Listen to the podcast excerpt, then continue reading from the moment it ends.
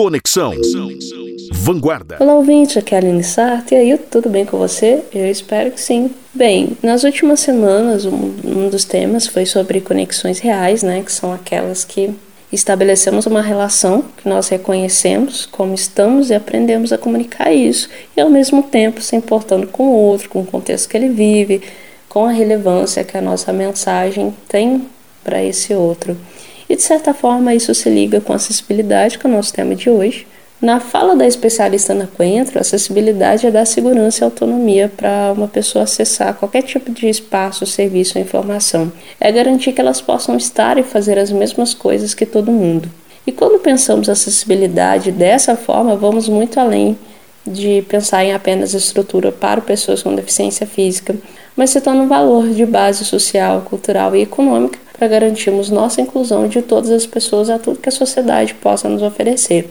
E com esse contexto da pandemia, fomos obrigados não a pensar, mas em se fazer acessibilidade.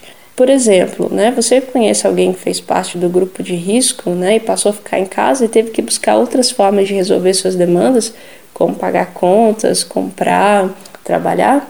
Isso tem a ver com acessibilidade. De agora em diante, isso faz ainda mais parte do nosso dia a dia, porque estamos repensando como acessamos ou damos acesso para as pessoas, seja nos negócios, na esfera do que é público ou na nossa própria casa. A situação mais clássica que todos estamos passando é o comércio, que se adequa em normas de higienização para que as pessoas possam entrar e consumir, mas por outro lado também cabe que cada um tome uma medida como usar máscaras no ambiente interno. Nossa casa, antes da pandemia, era acessível de um jeito, agora ela se torna acessível aos outros até um certo ponto, desde que você nem o outro coloque a segurança em risco. Talvez ainda não estamos muito conscientes disso, mas acredito que seja uma situação que é, todos nós vamos sentir afetados e afetaremos né, uns aos outros. E dentro dessa questão de acessibilidade, nos cabe algumas reflexões. A primeira é que a pandemia realmente né, trouxe esse transtorno e nós tivemos que adequar para acessar espaços, informações e serviços. Agora pensa que pessoas com deficiência física precisam fazer isso em tudo, em todos os lugares e o tempo todo. Infelizmente, eles são limitados a utilizar o que a sociedade pode oferecer, e isso sim é um problema de todos nós. O segundo ponto, né, enquanto empresas, todas também se readequaram, e isso aconteceu de forma diferenciada, por exemplo, para cada cliente ou readequação de serviços para que as pessoas continuassem a consumir ou na produção de um novo produto. E esse movimento já dá uma ideia para gestores o que é pensar acessibilidade formativa, ou seja, é querer incluir pessoas que fazem parte do seu público, mas que não acessam hoje seu espaço, informação ou serviço.